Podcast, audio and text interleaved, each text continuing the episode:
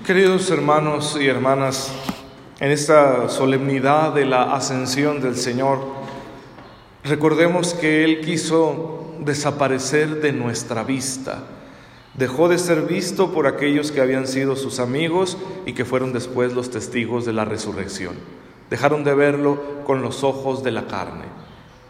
¿Por qué te vas, Señor, y por qué nos dejas así? Quien no quisiera, ¿no? Ver a Jesús con estos ojos y poderlo tocar. ¿Por qué se ha ido? Se va porque nuestra fe tiene que crecer.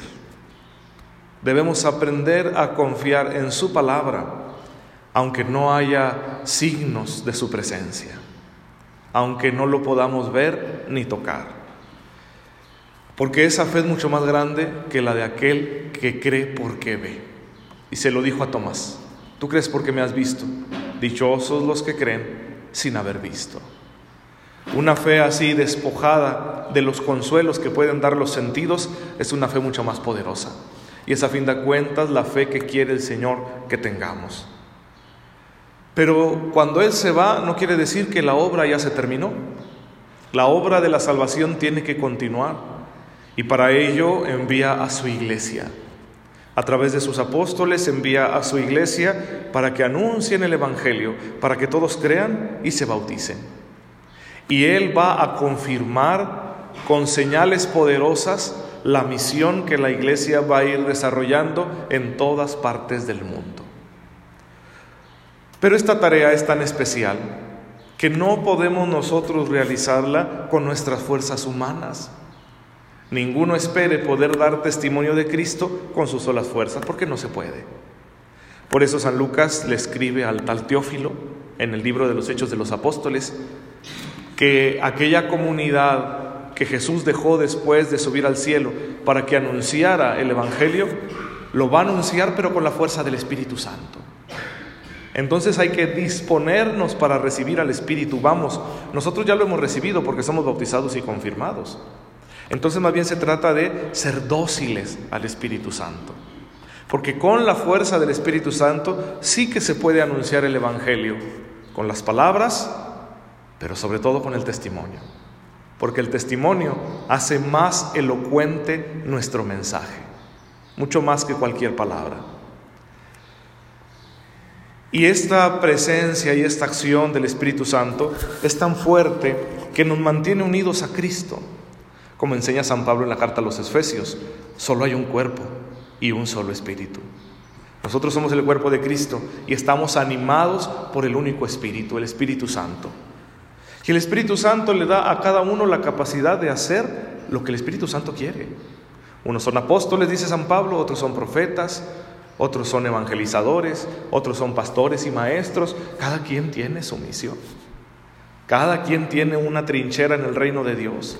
Cada quien tiene una tarea que realizar y esa tarea nadie más la va a realizar. Nadie va a hacer por ti lo que a ti te toca que para ello te ha dado el Espíritu Santo los dones más que suficientes. Se trata entonces de ponerlos a trabajar. ¿Cómo poner a trabajar los dones del Espíritu para que nosotros continuemos anunciando el Evangelio de Cristo? Bien, pues yo les propongo hoy tres actitudes para poder dar testimonio cristiano en el mundo. La primera, hay que confiar en el Espíritu Santo. ¿Sí? Confiar en la fuerza que viene de lo alto y no en nuestras propias fuerzas porque esas se acaban muy pronto. Si queremos nosotros hacer algo que dure, si queremos nosotros cambiar alguna circunstancia de nuestra vida que nos está molestando porque no coincide quizá con la voluntad de Dios, si nosotros queremos realizar una obra que le agrade a Dios, tenemos que confiar en el Espíritu Santo. Saber que es con su fuerza con la cual se pueden hacer todas las cosas. Porque nosotros somos muy buenos para emprender algo y dejarlo a medias. A todos nos pasa, ¿sí? Las típicas propuestas de Año Nuevo, ¿verdad? Yo no sé, no tengo idea si las hermanas aquí presentes hacen propósitos de Año Nuevo, ¿sí? Pero es muy común, ¿no? En nuestra sociedad. Ah, ahora sí voy a ir al gimnasio, ahora sí voy a hacer dieta. Puras mentiras, ¿sí? Claro, es que tú estás viendo el plan con tus propias fuerzas es con el Espíritu de Dios. Y tal vez el Espíritu de Dios te va a llevar por otro lado. Tal vez el Espíritu Santo te va a pedir, tiene mil formas de hacérnoslo ver, cosas distintas a las que uno había imaginado. Si tú te aferras a lo que tú querías, vas a fracasar. Pero si eres capaz de dejar a un lado lo que tú habías pensado para poner por obra lo que el Espíritu Santo te está diciendo, entonces vas a triunfar. Vas a tener la victoria en aquellos aspectos de tu vida en los que quizá nunca te habías imaginado triunfar. Segunda actitud, hay que gozarnos. Hay que estar alegres, hay que estar felices. Vamos, aún en la peor circunstancia de mi vida, no estoy solo. Aún en el peor momento, no estoy actuando con mis solas fuerzas que son tan débiles. El Espíritu está conmigo. Cristo está conmigo. La iglesia está conmigo. Entonces tengo que estar contento. Tengo que estar feliz y verme positivo. No, no por ser de esta corriente mundana de piensa positivo y lo lograrás. No, no, no. Es que, es que soy un hijo de Dios, ¿no? Y si Dios Todopoderoso, la Santísima Trinidad, está conmigo, ¿a qué le temo? ¿Sí? ¿Qué cosa puede ponerme triste? Entonces, enfréntalo todo, toma responsabilidad y en el nombre del Señor, trabaja lo que tengas que trabajar. Poco a poco, a veces en el anonimato, Dios se va a servir de eso para bendecir a los demás. Debemos estar muy felices. Y por supuesto, tercera actitud, compartan esto no se lo queden. Si Dios ha hecho algo bueno contigo, tienes que contárselo a los demás, porque eso es evangelización. Tienes que ir corriendo con las personas y decirles, mira, Dios ha hecho esto en mí. Qué padre, ¿no? Que te vean contento, que te vean feliz a pesar de las dificultades que enfrentan, que enfrentas, perdón, y que te digan, oye, pues ¿a dónde estás yendo tú que andas tan contento? ¿Qué estás comiendo, no? Que andas tan feliz. Y que tú puedas decirle a esas personas, ven conmigo y te lo mostraré. ¿Sí? Ven conmigo y te enseñaré quién me está ayudando.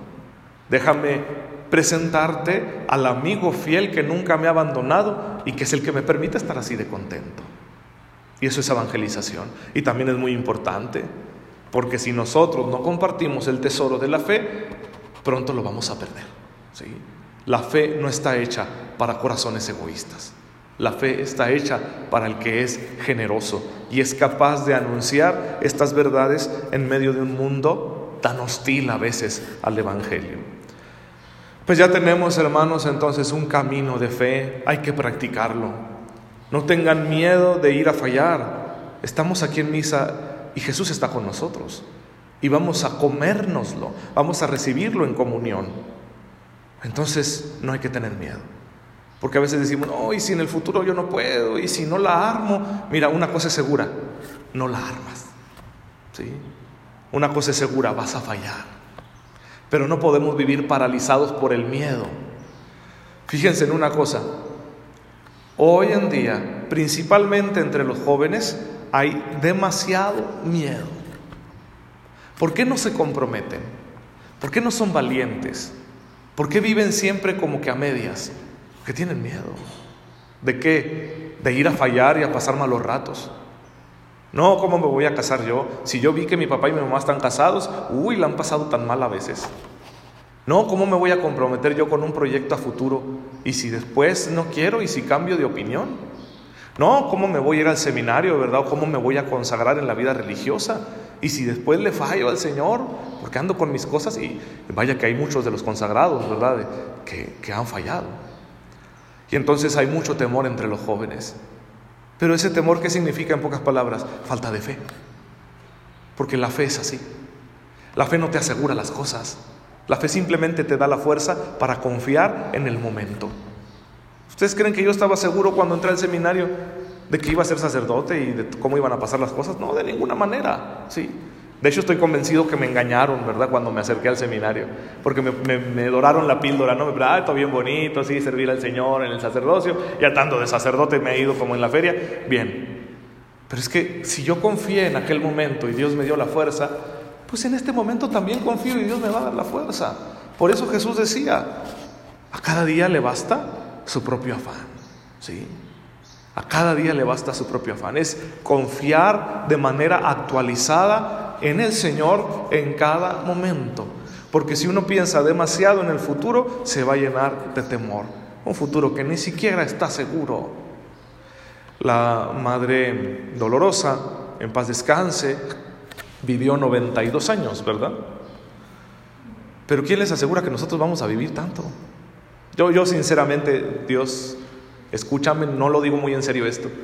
Yo sinceramente espero una larga vida, ¿sí? Pero no sé si me la van a dar. En cualquier momento me puedo morir. ¿Y dónde estaban entonces mis preocupaciones? Mi temor de ir a fallarle al Señor, o de fracasar, o de cambiar de opinión. ¿Dónde estaban? Cuánta pérdida de tiempo por estarse preocupando por un futuro que no existe. No, aquí, en el presente, Dios es fiel. Y si Él es fiel y me va a sostener en las decisiones que yo he tomado en su nombre, entonces yo también puedo ser fiel. ¿Sí? Eso es lo que nos enseña el Evangelio. Y esta verdad transforma la vida, nos da mucha felicidad aquí en la tierra y por supuesto nos prepara el camino para ir al cielo. Tenemos que tener entonces nuestro corazón puesto en esta verdad. El único futuro seguro es este. El que subió al cielo va a volver. ¿Sí? Por eso aquellos seres como ángeles les dijeron a los apóstoles, no estén de bobos mirando al cielo, pónganse a trabajar, porque así como lo vieron irse, va a regresar. Y esa es nuestra confianza. Amén.